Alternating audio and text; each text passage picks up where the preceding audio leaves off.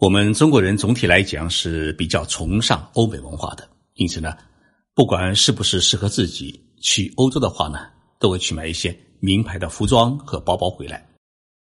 但是呢，往往是拿回来以后啊，才发现意大利时装要不就太肥，要不就是袖子太长，而法国巴黎的化妆品抹了以后呢，也并没有让自己的肤色有太多的改变。原因在哪里呢？很简单。那就是欧洲人的体型和皮肤与我们中国人是不一样的。但是，当您来到日本，在东京的百货店里面买了时装和化妆品以后啊，你会发现，那套时装呢是很适合自己的身材，化妆品也很让自己的皮肤有许多的光泽。为什么呢？道理很简单，日本人的身材和皮肤。与我们中国人是一模一样，日本的时装和化妆品等于也是为我们中国人量身打造的。其实西装也好，化妆品也好，都不是日本人发明的。那为什么日本能够生产出适合日本人身材和皮肤的产品呢？因为日本人学会了改良和提高，他对于来自海外的破烂品。不是一味的去迷信，而是进行严格的审视。一旦发现不适合自己，就会毫不犹豫的进行改造，最终做出一个令自己满意的产品为止。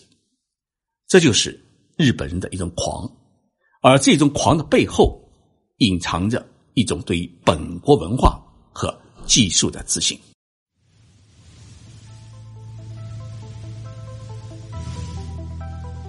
任你波涛汹涌，我自静静到来。静说日本，冷静才能说出真相。我是徐宁波，在东京给各位讲述日本故事。英国有个著名的时尚品牌叫 Burberry，我们中文把它叫做是巴宝莉。这个极具英伦风格的品牌啊，已经有一百五十八年的历史。它也是呢英国皇家的一个御用品牌。尤其像巴宝莉的风衣和包包，以及香水，以及奢华品质和创新，成为享誉世界的经典产品。无论是英国的女王，还是查尔斯王子，包括以前的戴安娜王妃，都喜欢使用巴宝莉的产品。在上世纪的七十年代和八十年代，日本也经历了跟我们中国现在一样的一个出国的热潮。那时候呢。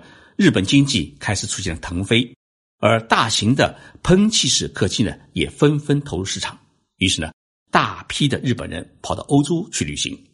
他们早早的起床，在名牌店门口排队，为的是购买一款梦寐以求的名牌的时装或者包包。当他们兴高采烈的背着这些名牌产品回到日本以后，发现一个很大的问题，就是这些服装啊，它很不适合日本人穿。因为规格不一样，身材也不一样。同时呢，从日本的眼光来看，他们还发现这些世界著名的品牌，无论是材质还是款式，尤其是它的制作工艺，都比不过日本。于是啊，日本人开始动脑筋，如何在保持这些世界品牌价值的同时，实现商品的本土化。日本有一家服装设计生产企业叫三洋商会。他就跟巴宝莉公司呢进行协商，希望能够获得巴宝莉产品的一个开发、企划和生产、销售的代理权。结果呢，巴宝莉公司就同意了。于是，日本生产的巴宝莉开始在日本市场出售。结果，日本人发现啊，在日本生产的巴宝莉的服装还有包包，要比正宗的英国生产的服装和包包都来得好。一方面呢，它很适合日本人的审美观，同时呢，也很适合日本人的身材。但更主要的是，他们觉得，在日本生产加工的这些产品，它的做工啊是更精细，面料呢是更加考究。很快，位于银座巴丁木的日本巴宝莉专卖店呢，开始是门庭若市。最先到这个店里面来买产品的中国人是深受。英伦文化熏陶的香港人，但是前几年来自中国大陆的游客呢，开始挤满了上下六层的银座八宝莉的专卖店。我也去这家店里面卖过风衣和西装，还有衬衫，跟美女店长呢聊过，发现百分之六十的顾客都是我们中国人。日本自己设计生产的八宝莉产品受到日本和中国消费者的热烈追捧，是大大冲击了英国正宗的八宝莉在日本的专卖店。所以呢。在二零一五年，英国巴宝莉总部呢决定收回三洋商会的日本商标代理的授权，这就使得我们现在已经买不到日本生产的巴宝莉产品。前几天我去东京的一家超市里面买菜啊，发现了从美国进口的可口可乐，但是呢，一看价格，发现这些美国正宗的可口可乐，它的每一罐的价格只有八十日元。大概是五块人民币，而在日本生产的可口可乐，它的每一罐的价格是一百二十日元，也就是说，日本的可乐比美国正宗的可乐是高出了四十日元。按照我们常规的想法，美国生产的可口可乐呢是最正宗的可乐，而且还是原装进口，你应该价格高一点。但是呢，日本人就偏偏不信这一套。反而将正宗的可乐实行了低价的销售。为什么日本人会如此贬低正宗的可口可乐呢？原因就在于，正宗的美国可口可乐它不适合日本人的口味和健康的理念。可口可乐是在一九五七年开始在日本生产的，这之前呢，日本人喝的是正宗的美国的可口可乐，但是喝了以后呢，发现两大问题。第一呢是碳酸的含量太高，第二呢是糖分太多。于是呢，可口可乐的配方送到日本以后啊，日本对配方进行了改良，降低了碳酸的浓度，同时呢，减少了可乐的含糖量。所以，假如各位听众你有机会到日本的话，你可以在自动售货机或者在二十四小时的便利店，在日本的超市里面买一罐。日本产的可乐，你试一试，比较一下中国的可乐，是不是会发现不一样？最近几年，日本的可口可乐公司又推出了全世界独一无二的无糖可乐和减肥可乐。虽然日本产的可乐它不正宗，但是它不怕卖不出去，而且它是敢于挑战正宗的权威。日本它只生产适合于日本人口味要求和健康理念的产品，所以呢，日本的做法它已经超出了改良的范畴，已经是对世界顶级品牌进行了本土化的改造。同样还有我们中国菜，中国菜传到日本以后啊，日本也进行了改良，所以在日本呢，对于中国菜它有两种叫法，一种叫中华料理，还有一种呢叫中国料理。这两种叫法有什么不同的呢？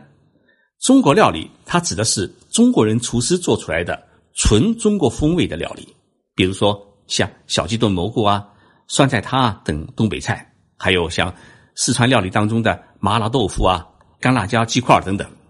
那么这些菜呢，是完全的按照我们中国人自己的这个传统口味来制作的。但是呢，许多日本人对这些正宗的中国菜他并不喜欢，比如说。麻婆豆腐，日本人能够接受辣，但是大多数人呢，他不喜欢麻。也就是说，你可以放辣姜、辣油，但是不能放花椒。五年前啊，我曾经带一个日本企业家代表团访问了成都，成都市政府呢举行了一个欢迎晚宴，给每一位日本人上了一小碗正宗的麻婆豆腐。结果半夜里面啊，有五个人送到医院里面去挂盐水，因为。一般的日本人，他胃里面它装不进花椒，所以在日本人经营的中华料理店里面去吃饭，你如果点一盆麻婆豆腐的话，他端上来的绝对是一碗辣豆腐，而根本就不是我们中国人概念当中的麻婆豆腐。中国料理变成中华料理最典型的是在横滨的中华街，那些牌子很响、历史很悠久的中国饭店。里面做出来的中国菜都已经日本化，东西呢是一点点，样子很好看，吃的时候有时候还需要自己加醋或者蘸酱油。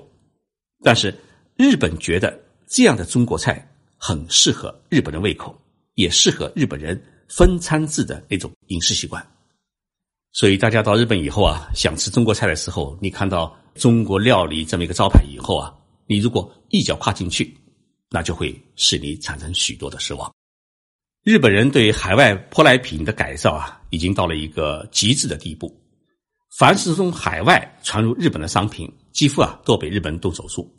只要不符合日本的口味和日本的审美标准的商品，都会毫不犹豫的被抬上日本的手术台。一百五十年之前，日本开始了明治维新，实现全面的改革开放，甚至也引进了西方的议会制度、教育制度和经济制度。战后，美国文化呢又再一次冲击了日本社会，但是直到现在。日本还保留着许许多多固有的传统文化，比如说像歌舞伎、和服、茶道，还有许多的风俗习惯和传统的规矩。这说明日本作为一个岛国，它有根深蒂固的保守一面。但是我们也看到，日本人对于本国文化和本国技术的一种自信和自豪，是别的国家所无法比拟的。就如日本许多食品，它特地打上了日本国产的标签，因为日本国产的标签等同于日本制造。这种日本制造让日本人多一份安心。日本对于外国产品的不信任感，它不仅仅体现在一般的日常生活用品当中，还体现在它的武器装备上面。日本航空自卫队目前有六十多架呢 F 四战斗机。已经使用了将近半个世纪，它需要更换。日本为此决定呢，要进口最新的隐形战斗机 F 三十五，以替换 F 四战斗机。大家知道，F 三十五战斗机是目前世界上最先进的战斗机，也是美国空军和海军所使用的主力战机。它具有很好的隐形性。日本政府呢，他已经预定了六十架，但是在签合同的时候啊。日本政府提出一个很明确的要求，就是我买的六十架 F 三十五战斗机当中啊，前五架是原装进口，后五十五架呢要全部在日本组装。日本它为什么要求在日本组装呢？它有一个很大的目的，就是战斗机上的一部分核心的零部件，它要更换，换上日本自己独自研发的技术和产品。尤其是美国现在目前还没有的一些尖端的电子仪器设备，它以此呢来提高 F 三十五战斗机的性能，甚至日本不排除机体材料也换上日本自己独自研发的碳纤维材料，以降低能耗、提高续航能力。所以你会发现，再过几年啊，在日本上空飞行的 F 三十五战斗机，美国版和日本版是不一样的。日本相信。经过日本自己改装过的 F 三十五战斗机，它的各方面性能一定会超过美国制造的 F 三十五战斗机。日本对于这种外来的舶来品的改造是由来已久，在五十年代和六十年代，他们从美国引进了许多的家电产品，包括电视机、洗衣机和微波炉，还有自动清洗的马桶盖等等。但是，日本在引进这些产品以后啊。它不是进行盲目的仿造，而是拆开以后啊，研究它的结构和特性，然后提出一个如何改进和提高的方案。也就是说，从结果上面来看，日本生产的同类产品要比美国原装进口的产品呢，它的技术更先进，款式更新颖，性能更完备。它进行的不是一次改良，而是进行着一次再创造。正因为如此啊，日本的家电产品从八十年代开始的三十年当中，它占领了整个的世界市场。相反的，美国的家电产品它一直走不出国门，而支撑日本企业对美国研发的产品进行再创造的是日本独自研发的尖端技术和独特的工业美学。如今，我们中国不少企业呢，也从日本手中购买了众多的家电工厂。能不能在日本现有的产品和技术基础上面进行新一轮的再提高、再创造，打造出一个中国版的世界品质？是我们中国迈向世界制造业大国的一个很重要的关键。谢谢大家收听这一期的节目，我是徐景波，在东京给大家播报。我们周六再见。